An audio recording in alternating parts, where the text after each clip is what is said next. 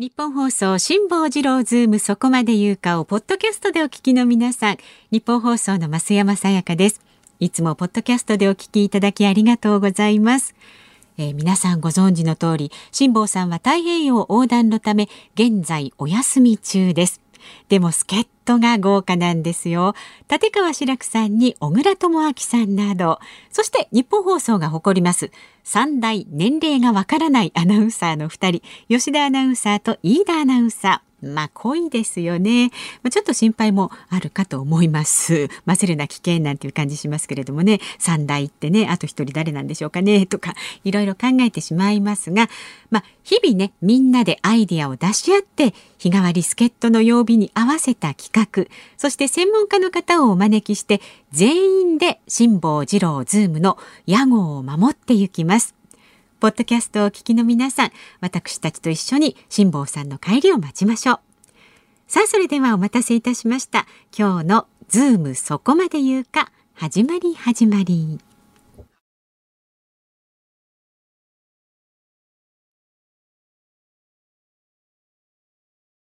6月3日木曜日時刻は午後3時半を過ぎました FM93 AM1242 ニッポン放送ラジオでお聞きの皆さんこんにちはニッポン放送の飯田浩司ですパソコン、スマートフォンを使ってラジコでお聞きの皆さん、そしてポッドキャストでお聞きの皆さん、こんにちは。ニッポン放送の増山さやかです。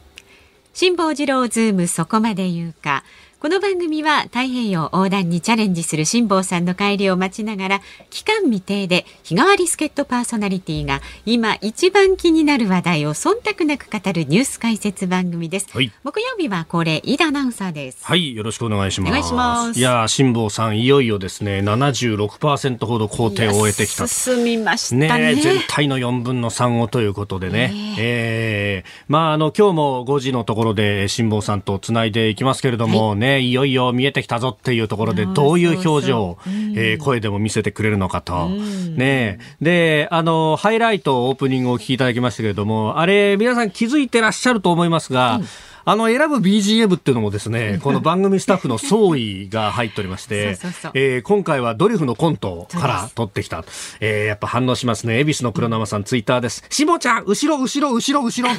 志村みたいなことになってるっていう。まあ、この後、そういったどんでん返しがあったりすると、そりゃそれで困るんだけども、ね。えー、えー、ちょっと5時台またね、えー、ご期待いただければと思います。楽しみに。はい。えー、そしてスタジオ夕刊各紙が入ってまい。りました、えー、6月3日あ今日はあの雲仙普賢岳、えー、でですね、はい、消防団員や報道関係者ら43人が死亡行方不明になった大火砕流から、えー、今日で32年を迎えると、ね、いうことであります、えー、追悼式が地元島原では営まれました遺族らが犠牲者を忍んだということであります、うん、で、えー、実際にこの雲仙普賢岳の溶岩ドームと言われた、えー、あの覆いかぶさったね、えー、ドームが崩落し大火砕流が起こったというのがあこの後4時3分。あ4時8分の出来事ということで、えー、その4時8分には市内全域でサイレンを鳴らして黙祷するということになっております。まああの当時のねその報道の行き過ぎであるとかっていうのがいまだにこう検証されそして批判もされるというところでもあるわけですが、あの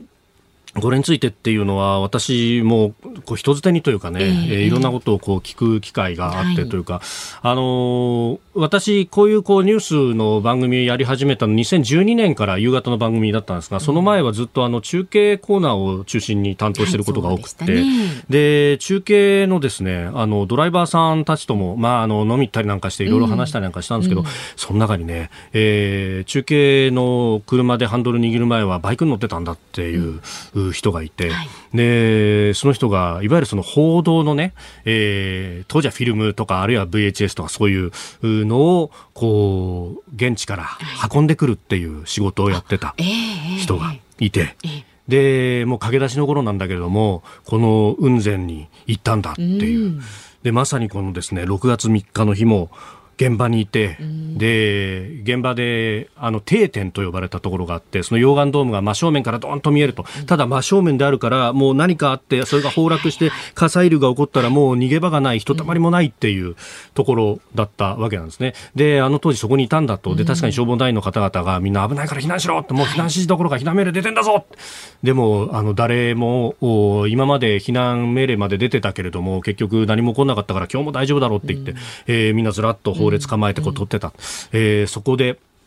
あのー、その人はフジテレビのカメラマンさんと組んでたらしいんですけど、えー、で、あのー、やっぱ今日はおかしい。なんかおかしい。なんか嫌な予感がするって言って。で、あのー、ちょっと逃げてくれって言って、で、バイク乗った瞬間ぐらいにこうドーンと来て、で、まずいってなった瞬間にもう周りの空気が一変してものすごく熱くなって、で、もうあの、無我夢中で思いっきりフルスロットルで、で、あの、うわーっとこう行ったらしいんですよ。で、行ったところで、あの、タクシーだとかをバンバン追い抜いて、で、そのままずっと走ってって、走ってって、最後に検問のところまで来て、すっ転んで、で、あの、バターンと倒れたところで、熱いって言って、消防団の人に水かけてもらったら、その水が蒸発するぐらいだったって言ってるんですで、あの、よくよく見てみるると、ヘルメットぐにゃぐにゃに熱で溶けてるし、自分のウェアはもう肌に張り付いてしまって火傷になってるし、で、後ろに乗っけてたカメラマンも、もう手に持っていたその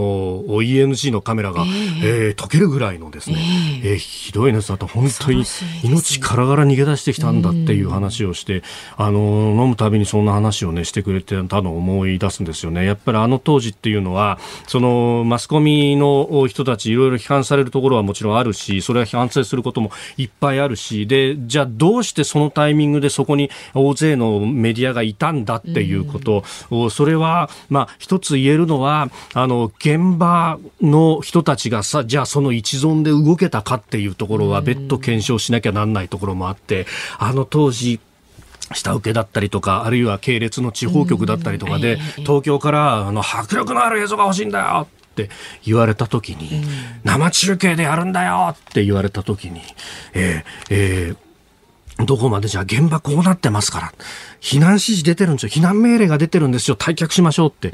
言えたかっていうですね。現場にいるとね。そう。で、それはその現場で伝えたいっていうのもあるし、あるいは東京から言われてるから俺で怖いけど、やんなきゃなんないんだ、これ仕事だからっていうですね。あのそういうこうなんかところまで検証しなきゃいけないなっていうのはこの雲仙もそうだしい。ろんなところでこう被災地で取材をすると思うところで、あのかわいそうな映像を撮ってこいって言われてかわいそうな人探しをしてしまうテレビっていうそのあのあるいはもうマスコミの差がみたいなものって結局東京がこういう絵が欲しいっていうふうに頭の中で描いたものを現場はそれをこしらえてこないと帰れないっていう全体の構図みたいなものが実はここにもあったんじゃないのかっていうですね、であのそこをきちっと継承されない限りは同じことが繰り返されるし実際ですね北海道の胆振東部地震で私取材してて見えたのはですね、はい、あの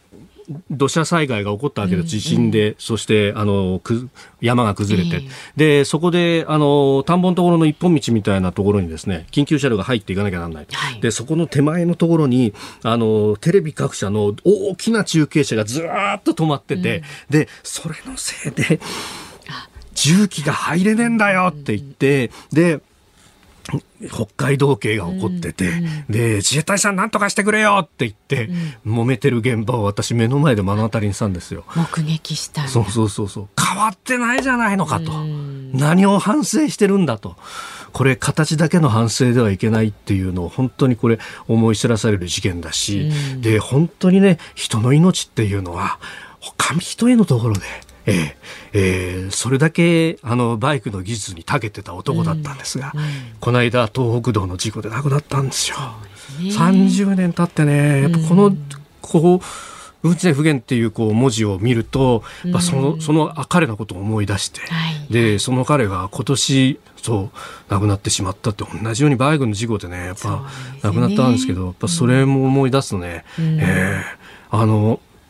現場が泣くっていうのは、いい加減にしないといけないんだろうっていうのはね、非常に、えー、思うところであります。今日は朝日新聞と毎日新聞が、えー、これを一面で書いてますし、まあ他の新聞もね、えー、写真入りで、えー、報じておりますが、まあ節目だから何をするっていうよりは、もう、あの、日々のね、えー、報道の中で、うん、えー、絶えず検証しなきゃいけないことなんだろうなというのをね、ね。はい、うん、思いました。はい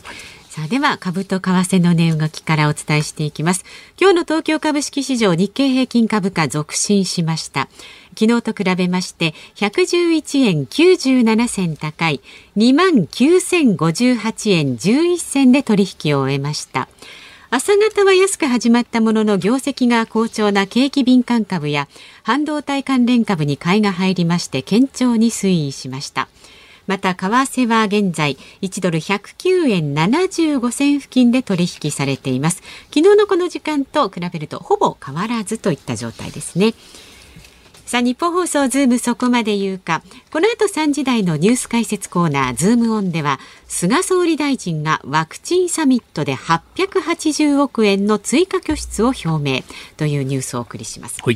で、4時台は、中国がヨーロッパへ外交攻勢その思惑は？ということで、はい、ヨーロッパ政治がご専門の慶應義塾大学准教授鶴岡路人さんと、えー、お電話であスカイプつないでね、はい、あの、うん、映像つないで。オンラインでつないで、はい、はい、お話伺っています。で5時台は政府が新成長戦略の素案を公表。この話題にズームします。5時のオープニングは生存確認テレフォン5時の辛坊です。もお送りしますラジオの前のあなたからのメッセージもお待ちしています。えー、で、今日は木曜日ですから番組の最後にかかるエンディングリクエスト、えー、ラジオを聴きの方々から伺っていきたいと思ってますのでね、辛坊さんに捧げたい曲大募集です。で、辛坊さんにねなんか質問したいことなんかもありましたら、うん、そうですね。ぜひせっかく電話をつなぐので、うん、えー、まず食べたいのはハンバーガーだったということが判明しました、はい、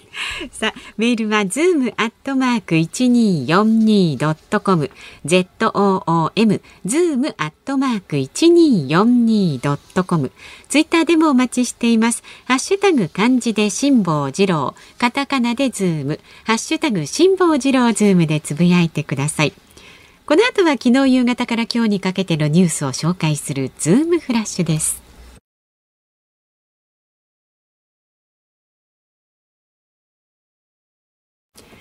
ニッポン放送ズームそこまで言うか。木曜日は飯田浩司アナウンサーとお送りしています。お願いします。まずは昨日夕方から今日にかけてのニュースを振り返るズームフラッシュです国民投票法改正案をめぐり昨日参議院憲法審査会で参考人質疑が行われました。その中で立憲民主党などが推薦した憲法学者は公平性確保に課題が残りむしろ悪化の可能性が高いと指摘しました。TPP 環太平洋パートナーシップ協定の参加11カ国が2月に加盟を申請したイギリスの加入交渉の開始を決定したと発表しました。参加すれば発足11カ国以外では初めての新規加盟国となります。イスラエルのネタニヤフ首相が退陣する公算が高まりました。3月の総選挙を受けた野党勢力の連立交渉がまとまり12年ぶりの政権交代となります。EU が2日に大使級会合を開き日本からの入域を近く解禁することで一致しました。新型コロナウイルスの直近の感染状況を踏まえた判断で3日にも正式決定する見通しです。沖縄県の尖閣諸島周辺の接続水域で今日中国海警局の船4隻が航行しているのを海上保安庁の巡視船が確認しました。尖閣周辺で中国当局の船が確認されるのは111日連続で2012年の国有化以降で過去最長の連続日数に並びました。ロシアからとみられるサイバー攻撃でアメリカの食肉加工大手の工場が操業停止したことについてバイデン大統領は問題を注視しているところだと語りました。16日には米ロ首脳会談が予定されていますが記者団からアメリカを試していると思うかと問われたバイデン氏はそうは思わないと答えています。さあ、さまざまニュース出てまいりましたが、あの、昨日の参議院憲法審査会での参考人数のニュースで、えー、むしろ悪化の可能性が高いという憲法学者の方の意見、うん、え公平性確保に課題が残りて、うんと思ってですね、あ、なんかそんな規定あったっけ？と思って、はい、えー、記事も見てみたんですけれども、うん、えー、こちら立憲民主党が推薦した飯島茂明名古屋大学ごめんなさい名古屋学院大学教授の,、まあ、あの意見陳述の部分ですが改正案が投票環境向上に資する側面があると認めつつえー、期日前投票の投票時間短縮が可能になる規定が盛り込まれていることを問題視投票環境を悪化させる可能性があると指摘したと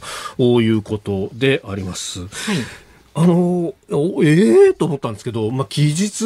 前投票の部分の、えー、えー、投票時間の短縮、いや、それどころかですね、国政選挙だったりとかも含めて、あの、選挙の投票に関してはですね、投票日当日でも投票終了時刻が繰り下げられ、繰り上げられている事例っていうのが結構いっぱいあるんですよ。あるんですね。そうそうそう。うん、あの、これですね、えー、公職選挙法の第40条に特段の特別の事情がある場合に限り4時間以内で投票時間の繰り上げ可能というふうに定められて、うん、えー、いまして、はい、で、えー、実はですね、あのー、まあ、直近だと参院選挙2年前20 2019年に行われてますけれどもこれあの繰り上げがですね全国で大体3割ぐらいあったぞというような報道もあったりします。うんうん、であのなんで繰り上げがあるかっていうとそれはまあいろいろこう事情はあるようなんですけれども、都道府県、市町村によって。で、あの、もうすでに期日前で結構投票が進んでいるぞっていうことがあったりだとか、はい、あるいはですね、あの、まあ、えー、場所によってはご高齢の方が多かったりすると、もうあの、午前中でほとんど皆さん投票行かれるでしょうと、あの、暗くなってから投票に行く人ってそういないよねっていうのが、えー、まあなんか地域でコンセンサスとしてあったりなんかする、あるいは、あの、そこから投票箱をですね、えー、封鎖して、はい、で、きちっとした形で、あのこう開票所に運んででそこで票を読むと、うん、今あの市町村合併で結構広域にわたる市だとかができてる場合に、えー、その集計所まで運ぶのに結構時間がかかるから、うん早めに締め切って持っていった方が当確が早く出ますよねっていうことで、えー、事前に周知徹底をした上でそういうのをやってるところもあったりなんかすると、で確かにこれに関してはですねいろんなところであの質問収書等々も出て、えー、いるわけですが、まあ、特別な事情がある場合に限ってというところででしかも市町村の選挙管理委員会が、えー、判断をするというふうになっているとい。うところなので、うん、ん、まあ、投票環境を悪化させる可能性があるというか、これでその投票法の改正全体がこうひっくり返るっていうことに果たしてなるのかっていうのはですね、非常にこう疑問の残るところであると。まあ、そもそも論として、そのまさにその期日前投票を、あの、ショッピングモールであるとか、まあ、国政選挙並みに、えー、便利にする等々、まあ、ある意味国政選挙に、えー、レベルを合わせるための改正というところがそもそもの趣旨としてあるはずだろうと。まあいい加減ですね、こういうこの入り口に入らないところで揉める。えー、要するにこの先には憲法改正の議論があるけれども、そこの議論に行かせたくないからその手前で揉めることによって議論をさせないようにするっていうところには、さすがに国民もうんざり来てんじゃないかっていうのが、えー、直近の様々な各社の世論調査でも、えー、議論はすべきだろうというのが、えー、日経テレ東調査でも7割かな、えー、読売の調査でも7割超えてたと思いますが、えー、そうなってきていると、まあ、折しもこのコロナによって、じゃあその試験の制限だとか、あるいはお医者さんたちをこう、注射打つのをあの人数お願いしますみたいなことをやるのもいや憲法の規定があるんでできませんよっていうことが果たしてそれでいいのかと、まああのいい加減そこら辺は国会で議論すべきことなんだろうということを強く思うニュースでありました。さあ、いきますか。はい。はい。では、今日最初に特集する話題はこちらになります。菅総理大臣がワクチンサミットで880億円の追加拠出を表明。新型コロナウイルスのワクチンをめぐり発展途上国への普及を図るワクチンサミットが昨日日本などの主催で行われましたこの中で菅総理大臣は途上国にワクチンを分配する国際的な枠組みの COVAX に日本円でおよそ880億円の追加拠出を行うほか調達するワクチンの一部を提供する方針を示しました。まああの中国はねワクチン外交ということで、えー、例えば台湾と国交のある国に対して、うちのワクチン欲しいんだったら台湾とは国交は断絶してうちと国交を開かなきゃだめだぞお前でも欲しいんだろ？みたいな。ことをやっているというふうに、ね、まあ、あの報道されていますけれども、まあ、それに対抗する狙いがあるぞというような、ね、ことも言われております。あの先週のこの時間にあの私、本当思いつきみたいなもんでですねアストラゼネカのワクチンが余ってんだったらこれ台湾に、ね、提供したらいいじゃないのっていうね、ね、話をしたらですね翌日にあの産経新聞が一面トップで同じこと書いてきて、おお考えてること一緒と思ったらですね。いやもう時代をリードする男ですよ、いやいやいやそれだったらまだいいんですけど、そんなことはないんですけど、いや、うちのあの朝の番組のスタッフはですね、飯田君、これ産経の人から聞いてたの漏らしちゃったでしょ、みたいな。なんてこと言うんだ。そんな真偽に戻るようなことはしないし、そう、そう、知ってたら言えないよ、そんなことって話。ね、そうそうそう、だったんですけど、でも、やっぱりね、あの、一方で、その、アメリカや、あの、イギリス、あるいはイスラエルというところはワクチンがね、だいぶ普及が進んだということもあり、で、え他方、そのワクチンの接種が進んだ分だけ、今までフル回転で作ってきた分が、えー、今後、えー、これがダブついてくるということもあると、うん、えー、いうことなんで、まあ、これを、えー、途上国に向けにとやっていくというのは、まあ、これは人道的にも支援になるし、で、これとは別に、はい、あの、台湾向けはあの日本政府独自としても、えー、やっていくんだというような報道が出ておりますが、いや、これあの、で、そこに関して、えー、政府関係者の話みたいなので、まあ、各紙書いてますけれども、えー、条件が整ったらみたいなね、えー、ことが書いてあって、いやいや、待て待て待てと、条件が整ったらも何も今欲しいって人たちがいて、うん、今日本の国内じゃ、あの、種子の事情で売ってないって人たちがいるんだから、うん、このワクチン差し上げるっていうのが一番いいだろうっていうですね、はい、えー、ことも思うわけなんですが、こういうところでね、そのバランスだとか、あの中国がどういうみたいなこと言ってる場合じゃないし、ことは人道、えー、まさに人の道ということであるので、ここはですね、日本堂々とね、いや、うちも必死に集めたんですけれども、いや、その分で目処は立ってきたんで、一部差し上げることができるんですよっていうのは、堂々とこれは、運べばいいじゃないかと思うんですこの発言もまた明日どこかで、ね、取り上げられますかね。ないですよ、ないですよ。ズームでした。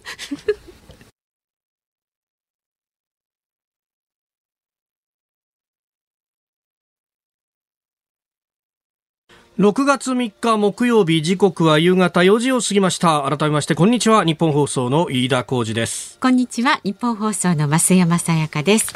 飯田さんがねオープニングでお話しした話を受けてメールい。ただいています、はい、不全の。はい、はい、千葉市美浜区の竹弘さん会社員の51歳の方。ありがとうございます。飯田さんの思いがひしひしと伝わってきました大きな事件や事故の報道があるたびに起こっていることなのかもしれませんね。マスコミの皆さんにはぜひともいい番組作りや正しい報道を目指してほしいですが僕ら聴取者も鵜呑みにしない受け取りが必要ですね。っていうこう冷静にねご意見いただきました。うんあの当時と多分違うのはネットでそれこそ即時性の部分っていうのはね。あ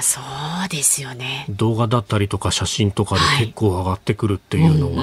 があるから、はいうん違ってくるしいろんな多角的なことが見えるようになった反面、えー、デマも飛びやすくなるのかなっていうのは。でもそれも打ち消すような作用ってものが今のところはそのネット上とかでも起こってくるっていうのは、いいことなんだろうなとも思いますね。あとは専門家の人がいろいろこう軌道修正をちゃんと測るっていうのが、えー、このワクチンをめぐる話とかでも結構出てきたりなんかしてるのは、はい、これ救いの部分にもなるのかなとは思いますね。そう。あの時と違うのは我々マスコミが黒子でなくなってるってことなんですよ。あの署名記事になってきてるし、あのこの人がこういう取材をしてこういう質問をしてるっていうのが会見の生中継なんか見てると、もうもう辛辣な意見も含めてですねもうあっという間に飯田君間違ってるよっていうのも一瞬で来るっていう。まあ、より責任を持ってね。ね、今までだったら、この出役のアナウンサーはもともとこの名前で、はい、自分の名前で出てるっていうのありましたけど、それだけじゃなくて、記者の皆さんとかも含めて、うんうん、あの、さらすよう、さらされるようになったって。きっとメディアの人間ってそこに戸惑ってる部分ってすごくあるのかなって思いますね。ええ。ー、あの、現場に行くと、いや、いや、そ、それやったらきっと突っ込まるぞみたいなですね、そこに車止めたらまずいだろうみたいなのがあるんだけど、今までだったら、それだ誰も何も言わなかったかもしれないんですよ。で今は、それや、お前そこに車のところに自分の社名が入ってるのそこ止めちゃまずいだろっていうね。うちのラジオカーみたいにもうむちゃくちゃ派手でですね「日本そう!」と思いっきり書いてあると。一目一目見てわかりますからね。ドライバーさんむちゃくちゃ気遣いながらこう運転してますもんやっぱり、やっぱその辺っていうのがね、うえー、徐々に変わっていってるのかなっていうのは思いますよね。またねそのほらオープニングのお話でねちゃんとこうしたものを取れないと曲に帰れないみたいなお話ありましたけれども、ツイッターでね YGK さんは今でも取れ高という言葉があるぐらいだからなっていうね。取れ高って使っちゃうんですけどね。うん。そことあの危険度をどう判断するかってあのやっぱあの反省っていうのは、まあ、メディアの中にもきっとあっただろうし今はそんな危険なところまでは近づかせないっていう、はい。うん、まあ、逆にだから東日本大震災の時にもう福島に入るなみたいなふうになったメディアもあったやに聞くというのはね、ね、ありましたけどあるいはあの海外の事例でイラク戦争とか、うん、なかなかこう現地に入れない、うん、入っちゃだめっていうようなね、うん、えー、ことも起こってはきてます。もちろんその中に行って話聞かないと邪魔になるだろうとかって批判もあるんですけど、うん、そうあのそこもこう実感したのが一昨年の台風15号の時に、はいあの千葉で大規模な停電が起こって実はあのそれが何日も続いてたっていうのがあったんですがあの時いや東京はこのぐらいの被害でとか千葉のねあの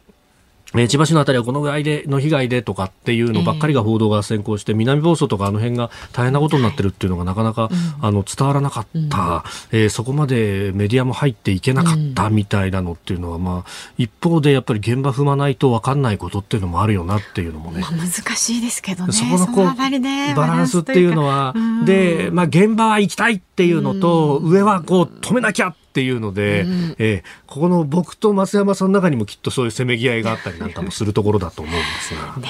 えー、そのバランスっていうののギリギリをこうついていく作業に、今後特にシビアになっていくんだろうなと思いますね。ねさあ、ご意見まだまだお待ちしております。ズームアットマーク 1242.com、ツイッター辛坊治郎ズームでつぶやいてください。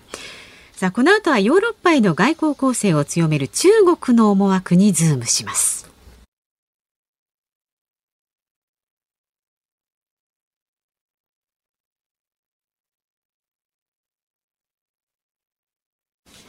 ニッポン放送ズームそこまで言うか。この時間特集するニュースはこちらです。中国がヨーロッパへ外交攻勢その思惑は？アメリカとの対立が続く中国が今ヨーロッパとの外交を活発化させています。先月29日王毅外相はポーランドとセルビアの外相と相次いで会談したほか翌30日にはアイルランドの外相。そして31日にはハンガリーの外相とも会い協力強化を呼びかけました。中国がヨーロッパとの関係を強める思惑はどこにあるのか。またヨーロッパは中国をどう見ているのでしょうか。さあこの時間はヨーロッパ政治がご専門の慶應義塾大学准教授の鶴岡道人さんにリモートでお話を伺います。鶴岡さんよろしくお願いします。よろしくお願いしますお願いしますさあ、鶴岡さん、あの、ポーランド、セルビア、ハンガリー、それからアイルランドの外相が北京をこれ訪問して、えー、王毅外相とも相次いで会談をしていると。なんか、あの、ここのところこれ攻勢を強めてきてるってことなんですか、中国は。あのまさに非常にそうだと思います。ただ、この攻勢を強めてきているというのは、はい、あの逆から考えればですね、それだけ中国が危機感を持っていると。ですから、ヨーロッパとの関係がかなり揺らいできているんですね。それをどうにかして食い止めたいという、まあ、焦っているというのが正直なところかと思います。その焦りっていうのは、例えばそのイギリスがこの東アジアに向けて空母などを出してきたりとか、フランスやドイツもっていう、その辺のこう潮目の変わり目みたいなものを意識してるってことですか？はい、まさにそれもそうですし、あともう一つ具体的なアジェンダはですね、はい、あの昨年末に EU と中国の間で合意、あの大筋で合意された投資協定がありまして、はい、でこれを、まあ、まだその昨年の年末が大筋合意で、まだ締結されていないんですね。で、ですからこの実際締結するまでの最後の作業が残っていると。ただこれがですね、はい、まあいろいろその後、あの新疆ウイグルの話ですとか、人権問題、含めてですね、ヨーロッパと中国の関係が悪化する中で、EU 側ではですね、この投資協定の議論をストップさせるという事態になっているんですね。ですから中国側としては、それをどうにかこの投資協定は経済関係として重要なんで、はい、あのぜひ続けていきましょうねというのが、あの今回ですね、あの先ほど触れられた4カ国のヨーロッパのポーランドとかハンガリーの外務大臣を、えもう同時期に中国に呼んでと、別にこれ4つ一緒に何かやったわけではないんですけれども、まあ、同じ州に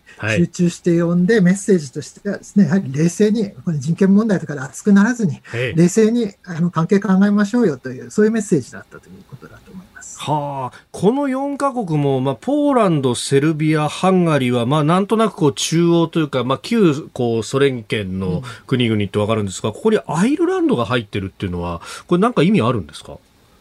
まあ、これ、中国側からしたら、なんとなくアプローチしやすいという観点もあったんだと思います。で、アイルランドって、あの、一応中立と、中立って言い方変なんですけれども、えー、あの NATO に入っていないんですね。ああ、ですから、あの、なんとなくヨーロッパとしてあ、中国からしてみるとですね、はい、このアメリカの同盟国ではないんで、えー、ちょっと、えー、あの、手かけられるかなと、手入れられるかなという部分もあったのかもしれません。なるほど。で、この投資協定ですけれども、まあ、あの、それこそ去年のこう年末に駆け込みで、えー、大筋合意はした。で、あの、議会、欧州議会をこれ通さなきゃいけないんですよね。で、ここの部分って、ところがあの、欧州議会の人たちに対して個人制裁とかも報復でやってますよね、中国。通したいんだか通したくないんだか分かんないんですけれどもね。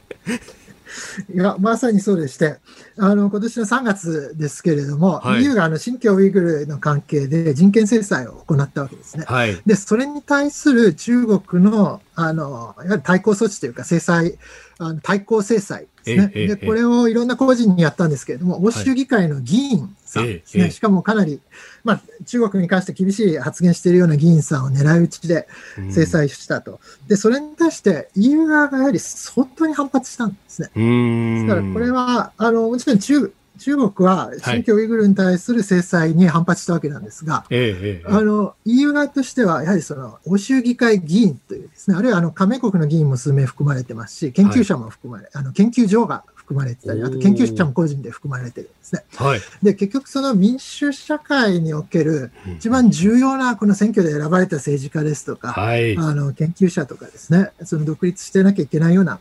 人たちに制裁したんで、これヨーロッパ側が相当に反発した。で、中国側はですね、やはりここまでヨーロッパが反発するとは、計算できていなかった可能性があるんですね。なるほど。このぐらい普通だろうと。うちの国だったらもっとひどいことしてるぞみたいな、まあ、そこまで言わないですけど。そしたら EU 側が本気で怒っちゃって、でしかも、あの、先ほど触れられたようにですね、はい、投資協定って欧州議会で承認得ないといけないんで、ん。ですから先月、欧州議会は、この制裁が続いている限りは、あの、批准とか、この承認とか、そういう作業は一切停止しますという決議を圧倒的あの多数で可決してます。なるほど。で、それ以外にもなんかあの、こう、中国と、まあ EU というか、東諸国の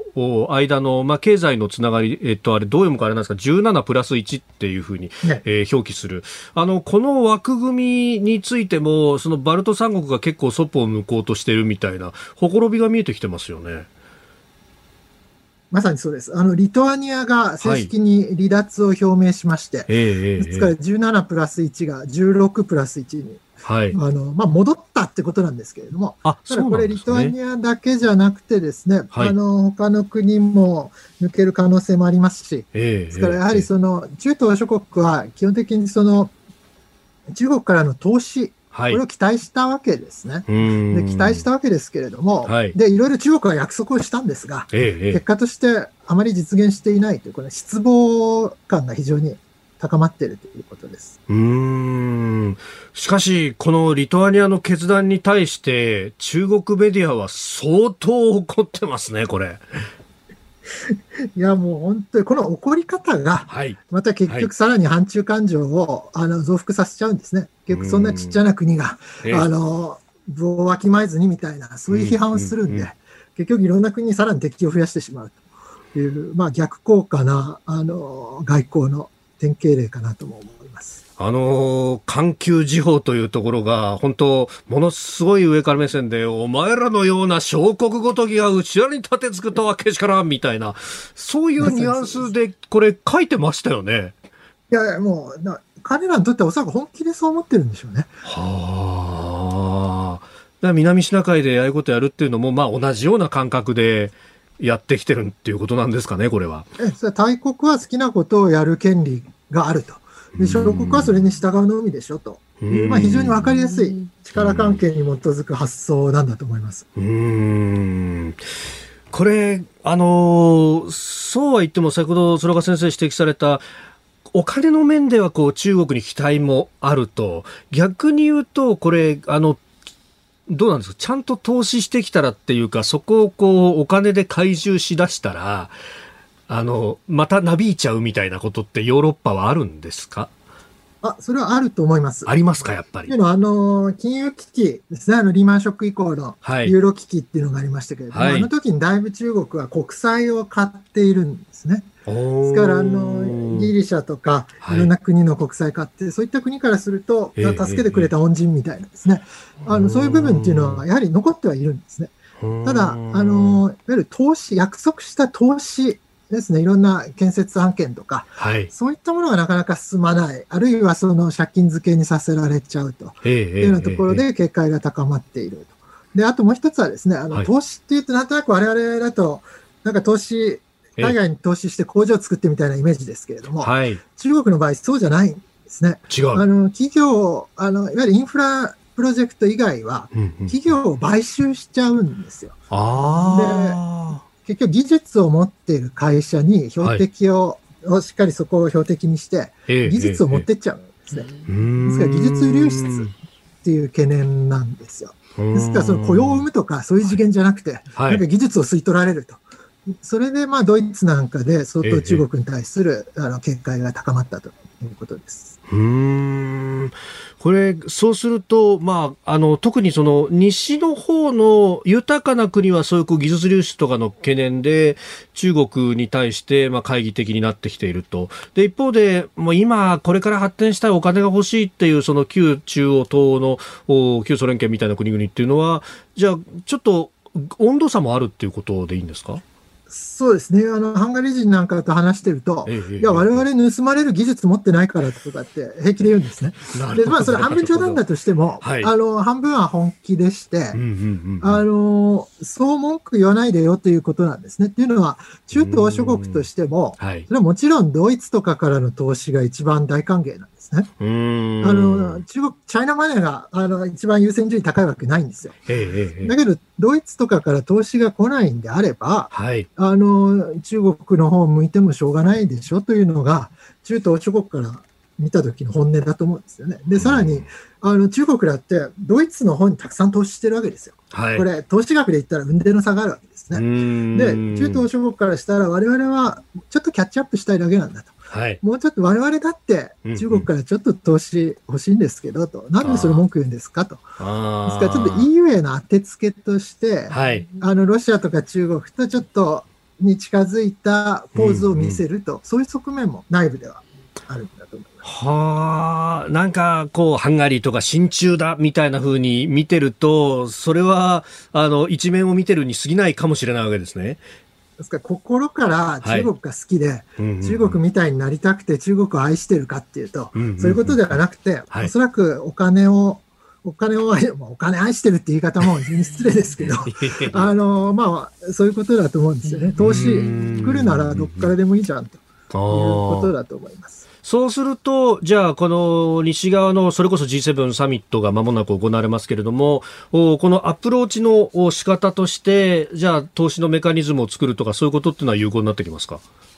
そうですね。まさに今、あの、中国の一帯一路に対抗して G7 で、はい、あの、クリーンネットワークとかいろいろ言ってますね。えー、ですからそういったものが、徐々に具体化していくということだと思います。ただこれは別にあのゼロから作るものではなくて、はい、例えば日本とアメリカでもいろいろとすでに協力してますし、日本と EU との間でもこの連結性パートナーシップということでですね、はい、あのこの日本とヨーロッパの間に位置するような地域でですね、あのインフラプロジェクトというようなことを議論してますので、まあ、そういった延長線上で G7 としても何か打ち出せるのかなと、そういうことだと思います。うん。あのー菅さんの前政権の安倍さんの時って結構この中央諸国も訪れましたよね。あの、何年ぶりみたいなことが結構いろいろ出たと記憶してるんですけれども、こういうのって結構効果あるんですか？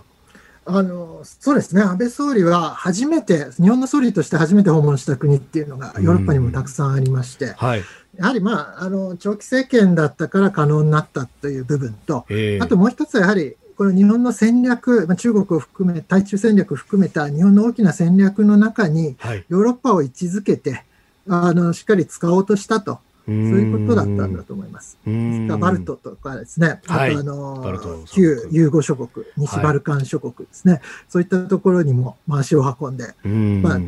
中国への対抗ってことなんですけれども、はい、ただまあ、それだけではなく、日本の戦略にもしっかり位置づけると、そういう姿勢だったと思います。うん。これは菅政権でも引き継ぐべきことということになりますか？まあ、引き継ぐべきかといえばべきなんでしょうけれども、それができるかというのはまた若干別問題だと思うんですね。ですからやはりそのある程度在任期間長くならないと新しい、はい、あの中小国ってなかなかいけないんで、それとあと、まあ、あのコロナで対面外交がそもそも難しいと。はい、あと安倍総理の場合、やはり相当外交にコミットしていたんだと思うんですよね。そうじゃないと、あの、週末を使って強行軍で海外出張ってなかなか続けられないんで、はい、ですからそこはやはり個人的な、その首脳の個人的な、その、まあ、好みというか、そのどこに重点を置くかと、そうい。うところにもかかってくるんだと思います。はいあのまあ、ヨーロッパの国々がなんとなくこう東アジアにこう目を向け出しているなと対中国でまあ連携していくっていう形になってきてるなと非常に頼もしく思う反面どっかではしご外れたら困るなとも思ったりするんですがこう どこに注目しておきたらいいですか？あの一つはですね、まあ、あの今度イギリスの空母も、あの日本に来ますし、ええ、そういったあの軍事面でイギリスやフランスが相当コミットを強めていると、これは確かだと思うんですね、はい、で。これは別に日本のためにやってくれてるわけではないんで、彼ら自身の中国に対する意識が高まったり、その国際秩序を守ると、はい、あの航行の自由原則を守るとかですね、そういった側面が大きいんだと思います。ただ、あの、一つ注意しなきゃいけないのは、はい、やはり人権問題だと思います。はい、で、これがやはり日本とヨーロッパの間で、かなり温度差があるように見えます。はい、で、今まではですね、なんとなく日本の方が中国に厳しい姿勢をとってて、ヨーロッパは中国に甘いと、そういう感じだったと思いますけれども、はい、こと人権問題に関してはですね、ヨーロッパの方が懸念を強めて、実際に先ほども触れましたけれども、人権制裁とい。う形で中国に対する制裁措置も実施しているわけですね。で、日本は、まあ、新疆ウイグルに関しては、まあ、重大な懸念を表明ぐらいで終わっているわけでして、はい、でまあ、G7 の中で、あの新疆ウイグルで制裁、対中制裁していないのは日本だけなわけですね。そうしたときに、今まで日本はヨーロッパに対して中国と違って価値を共有する国ですよっていうのをずっと強調してきたわけですね。はい、でこの観点からして、うんあの新疆ウイグルの話もそうですし、あるいはミャンマーへの対応なんかで、はい、日本っていうのは本当にどこまで我々として一緒にできる国なんですかと、やはりこの辺を問われたときにですね、はい、日本はどういう答えを用意しておくのかと、これは考えなきゃいけないと思うんですね。これはあの同じ制裁をやるっていうことじゃなくかったとしても、はい、違うアプローチを取るなら、どうして違うアプローチを取るのかっていう説明をもうちょっと正々堂々と論理的にしないといけないんだと思いますうん独自のパイプを生かすんだとか、そういうようなことになるわけですかね。そうですね。やはりこれが言い訳に聞こえると良くないんだと思うんですよね。制裁したくないがためにパイプがあるって言ってみたりしてるんじゃないですかって思われるだけでも日本にとっては得ではないんだと思います。うん。まあ、あの諸外国にはその人権の項目でもって、えー、個人の制裁をするというのは、まあ、法律できちっとこう整備されていると。他方、日本は、まあ、あの外為法みたいなところでやるしかないと言われています。やっぱここら辺も法の整備っていうのも一つ必要になってきますかね？そうですね。あの手段を持つと。いうことは、使う、使わない別として、はい、あの、ツールとして使えるっていうことだと思うんですよね。うん、あと、その、法律がないからできないっていうのは、ええ、あの、専門家とかが言うならいいんですけれども、はい、あの、政府が法律がないからできませんっていうのは本来おかしくてですね、あの、特に内閣なんていうのは、あの、法律を作るイニシアティブを取れるはずのところですから、あの、必要だと思えば作るべきということなんだと思います。さあ、そして、あの、ヨーロッパとの、まあ、関係と並んでこうアメリカとの関係とも重要ですが G7 サミットどの辺注目しておけばいいですか？やはり中国の問題を、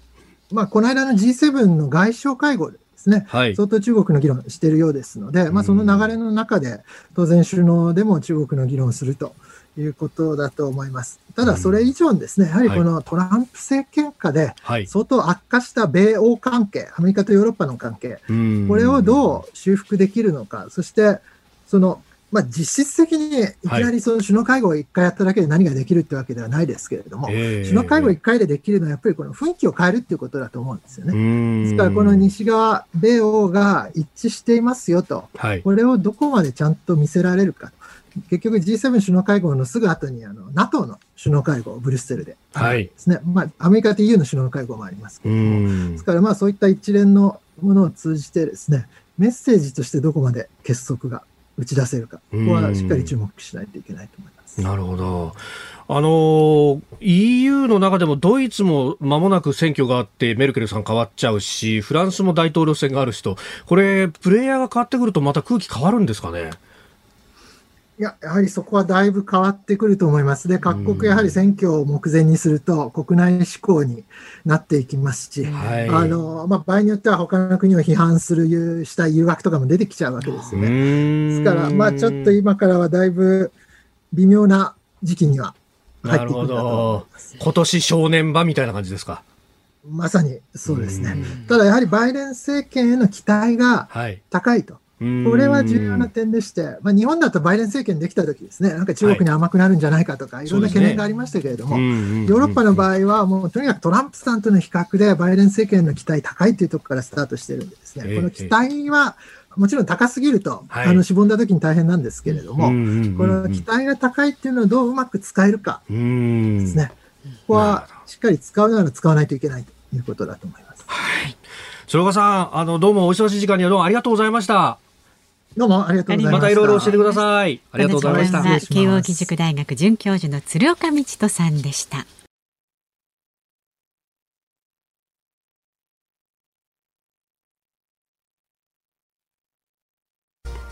6月3日木曜日時刻は午後5時を過ぎました。改めましてこんにちは。日本放送の飯田浩二です。こんにちは。日本放送の増山さやかです。ズームそこまで言うか。辛坊さんが太平洋横断から帰ってくるまで木曜日は飯田アナウンサーとお送りしていますが生存確認テレフォン5時の辛抱ですのお時間です。はい。電話をかけます。はい、はい、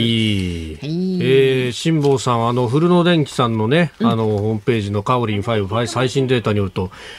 76%ですそうだから今日からゴール地点のアメリカ西海岸サンディエゴまであと2200キロ余りの太平洋上にいますっていう表現でお伝えしますから。あの日本からの距離というよりはね。起点が変わった。そうそうそう。サンディエゴまであと2200キロメートルというところにいますね。ねあれいつものお姉さんが全然聞こえてこないですね。つながるの。かなね ここ数日はね辛坊さん風が弱くて漂流状態だったという。もしもしどうも飯田です。は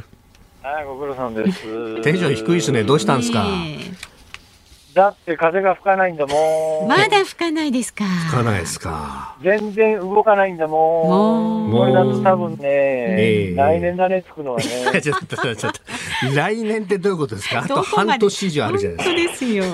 いやいや、あの、だってさ、動かないんだもん。全然動かない。あのー、あ、もうでもね、すごい満点の星ですよ。そうか、夜ですもんね、11時ぐらいかな。もうそうか、そんな、ね、れは驚きがね、今日ね、えー、本当に何十日かぶりで、あの、日本近海抜けて初めて、はい、あの、遠くの方に今日日没間際にね、水平線のところにね、大型、大型コンテナ船を見たよ。ほう、目視で確認ができるぐらいのところにいた。おだからね、だから、ああ、本線航路近づいてきたのねっていう、本線航路は、あの割とね、アメリカに近いとこ通るからね。ああ、そうなんですね。だから、へだからこれからね、はい、あの、嵐とかなんとかに加えて、やっぱり衝突の危険も考えないといけない頃にそっかそっかそっかそっかそっか。大きな船近づくと吸い寄せられるみたいなね、小型船だと、そんな話もありますもんね。いやいやいやいや、そんなレベルの船じゃないよ。もうなんかね、うんうんうん、俺初めに見たときにね、はい、なんか蜃気楼が、島でもあんのかと思って、双眼鏡を取り出して、確認して、ああ、船だって分かったぐらい、とってもなくでかいよ。ああ、そっか。まあ、水面ギリギリのところから見上げるとそうなるんですね。いやいやいやいやいやいや、俺、あんな船見たことないレベルのね、俺なんかね、ビルが動いてるのかと思って。ビルが動いてる。まあでもね、なんとなくゴールを意識するくらいになってくるとね、やっぱラジオを聞きの方もいろいろ気になってるみたいで、うん、ツイッターでですね、はいはい、サンさんという方が、辛坊さん、帰国する時の飛行機はファーストクラスかなというツイートいただいてるんですが。ごめん、ごめん、ごめん、聞こえてなかった。何？飛行機ファ帰国する時の飛行機はファーストクラスかなっていうご質問です。ああ、台風飛行機なんか全然取ってませんよ、まだ。取ってないんですか？まあ、いつつかわかんないからですよね。そうそう、わかんないもん。それ無理だもん。そうですか、そんなこと全然考えてません。はい。そうですか。こっちで手配して日本放送が金出して、日本放送金出してくれるファーストクラス乗るけどね。そういうわけいかないだろう、それ。まあ、それはちょっとあの、おいおい追って相談をさせていただくそうですね。そろそろ追って相談会。考えていかないといけないですからね。で、天気は、天気は、はい、あ、天気、天気。天気なんですけれども、明日の正午頃までは引き続き風がない状態が続きそうです。やっぱりね。うん、ただ、明日の午後は西から近づいてくる低気圧の影響で西からの風が最大30ノット程度吹く見込みですと。あ、そう。うん。結構強い風吹きますわかりました。うんうん。はいはい。わかりました。じゃあ、ぼちぼち気をつけていきます。いや、気をつけて、本当に。下さん、ありがとうございます、はい。ありがとうございます。えー、ありがとうございます。休めるとき休んでくださいね。ね。え、何ですか？休めるときは休んで。気をつけて。はい。どうもありがとうございました。どうも。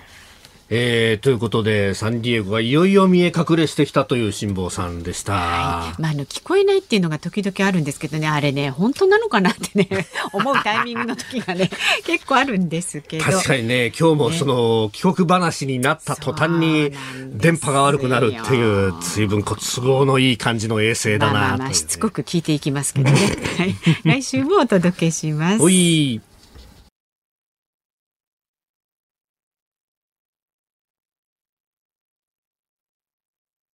ズームそこまで言うか。今日最後に特集するニュースはこちらです。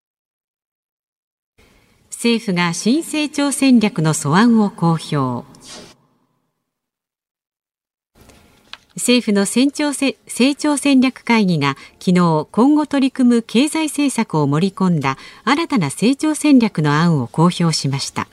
それによりますと半導体の国内での生産や開発体制の充実に向けた積極的な支援を行うほか脱炭素化や国産ワクチンの開発生産を加速させるとしています。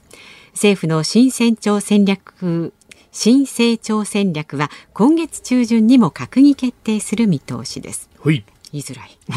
新成長戦略言いづらいですよね。戦略本当。あの、成長戦略会議、まあ、あの、内閣府の中にホームページにですね、えー、この配布資料等も出てますんで、えー、ご興味ある方はご覧いただければと思いますが、まあ、基本的に相場な的です。え、うん、えー、各省庁からいろんなこう施策をこう寄せ集めてきてるぞっていう感じで、えー、やってますけれども、まあ、あのね、えー、今半導体の話なんかも出ましたけれども、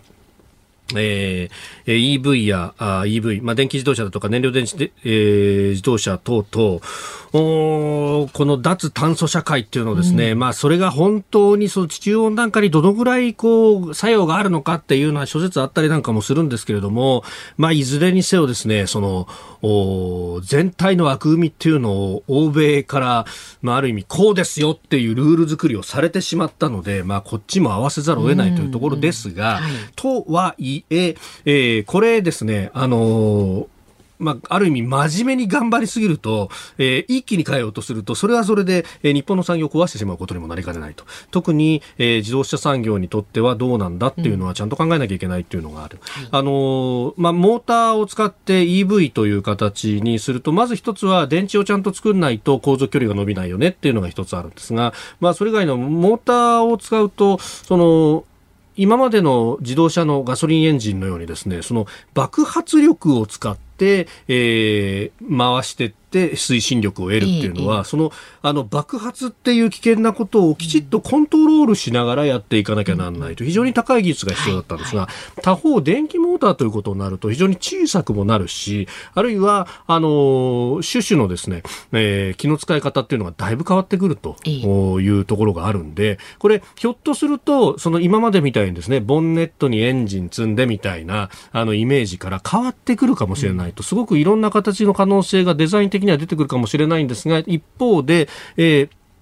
まあ、言ってみたらですね、あの、ある意味、スマホを作るみたいなことになっていきがち。えー、まあ、コモディティ化っていう言い方をするんですが、要するに安く、そして大量に、あの、作ることができるよねっていうものになってくると、そうすると、まあ、あの、日本が誇る技術力とかっていうよりも、デザイン性だったりとか、便利さだったりとかっていうところで勝負になってくると、じゃあ、あの、日本これから先どうするんだということになってくると。まあ、他方ですね、あの、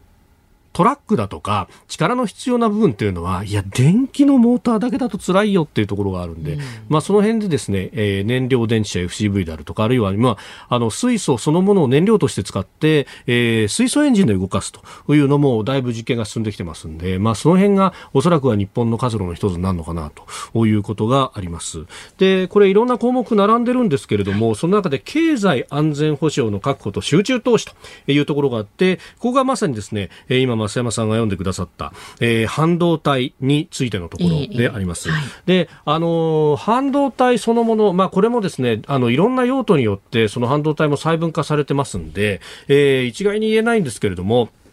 基本的にその台湾のね TSMC という会社がものすごいシェアを持っているぞと、うん、えー、世界全体の5割以上のシェアを持っているというふうにもされてます、はい、ところがその台湾という場所そのものは、えー、今地政学的なリスクにさらされていると、まあ、ご案内の通り、えー、中国がその野心をむき出しにしようとしているところで、果たしてここでそんな大量生産の肝を置いておいていいのかと。でその TSMC というところはどうして成長してきたかというと我々はとにかくあの皆さんのいい言った通りに作りますんで。えー、作る方は任せてくださいと。で、えー、設計とかその辺は皆さん各自でやっていただいて、うん、僕ちはもう作りますからっていうところで、まあ成長してきたと。はい、で、他方ですね、日本の企業はというと、うん、あのー、かつて産業の米と言われた80年代まで、90年代ぐらいまでは、日本って本当半導体最先端だったじゃないですか。ね、えー、社会の教科書でももう産業の米日本、これからこの電子立国なんです、なんつって、結構バラ色の未来が語られていたんですが、あの当時日本のメーカーは自分たちで図面も引いて製品作ってそこに半導体入れてっていうのを一気通貫でやってたんですけど、うん、それがお金がかかってしょうがなかったと。で、TSMC はうちはとにかく安く作れますから何でも言ってくださいって言ってガンガン作ってきたっていうですね、うんうん、えー、まあ、あの歴史があると。うん、で、あの、作ってくるだけじゃなくて、言われた通り作るだけじゃなくて、えー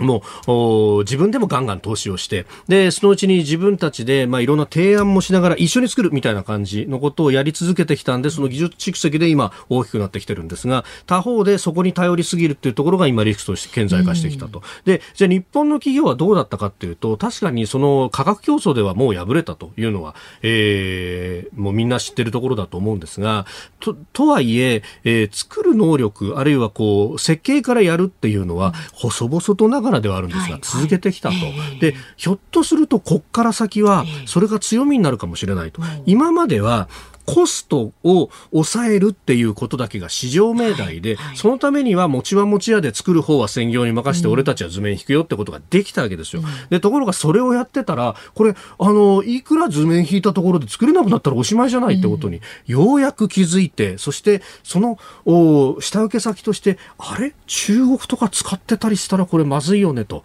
であるいはじゃあ台湾だったら大丈夫だと思ったらいや地政学的なリスクにさらされちゃってるぞっていうことになってきたと。でそこで日本はいやなんだったら自分たちで図面引いて作ることもできますし、うん、で、えー、一方であの作る方に専業でやることもできますよっていうのがあ強みとなるかもしれないというですね、うん、まあ、あの、両方できるのが今までは中途半端だ、選択と集中だ、みたいなことがずっと言われ続けてこの方、で、えー、日本ダメだ、ダメだ、ダメだっていうことになってきたんですが、あの、ひっくり返ってこれが強みになるかもしれないということが、ここへ来て、えー、専門家の間で、えー、指摘され始めた。まあ、何にせよ、この一極集中っていうものはやっぱりまずいよね、ということになってくると、この細かくでも、あの、有力メーカーがたくさんあるっていう日本の構図が、むしろこれから先の危機には売りになるかもしれないと。で、それこそが、その強靭性、レジリエンスと呼ばれるものだったりとか、えー、今後の成長戦略の核になるかもしれないんですが、ただ、この業界、えー、投資をしなければ、えー、アップデートされていかないとい。うところがありますんで、ここを政府としてどう支えていくのかというところが、まあ、今後問われていくところでもあるし、まあ、なんといってもですね、その、80年代、90年代、企業が、それだけ、あの、電子立国だってことが言えるぐらいに、えー、技術を高めたっていうのは、えー、自分たちで投資をしたっていうところがまずあったわけですよ。えー、あの当時は、法人税高かったから、もう、あの、税金で取られるぐらいだったら、投資をして人を育てる、あるいは、もっともっといいものを作ることで、将来儲けたらそれでいいじゃないのと。うん、だってこれだったら費用で税金から、あの、さっぴかれるわけだからね、というところだったったのがいつの間にか変わってしまっていたと今投資するっていうのが何か、えー、企業人にとって、えー、半分リスクのようなイメージになってしまっているところが問題の根幹なのかもしれないと。経済をきちっと回して、えー、みんなで豊かになるという社会を作ることがひいては経済安全保障にもつながると。さっき鶴岡先生の話もありましたが、ええ。経済的に弱くなったら日本は舐められるわけですよ。はい、舐められないためには、これね、あの、軍事力といってもなかなかすぐには増やせない。やっぱり経済力の部分もきっちり必要になるということを改めて感じるニュースでした。はい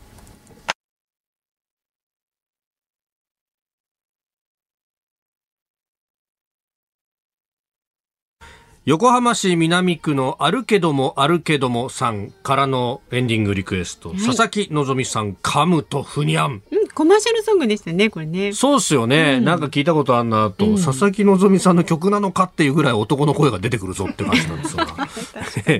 えー、船の操作で辛坊さん、ろくに食事も取れてないんじゃないかと心配しています。家に帰ってきたらゆっくりと白いご飯を噛んで噛み締めてほしいと思い、辛坊さんが大好きな佐々木希さんが歌うこの曲曲を捧げますなるほど。なるほど。まあこの番組で考えるとすごくこう振り幅のねある番組ですね、ズームはね。いや三時半から5時半までのこの振り幅の、はいえ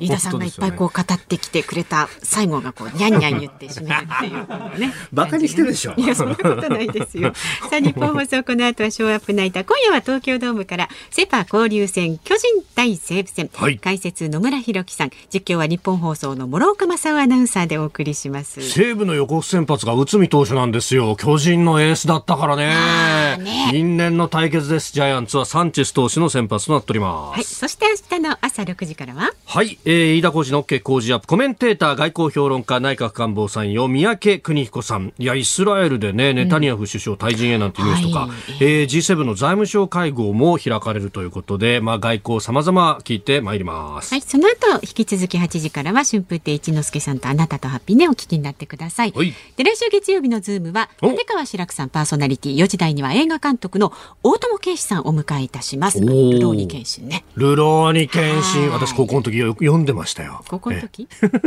というわけでこの時間の間飯田浩二と増山さやかでした。明日の浩二も聞いてちょうだい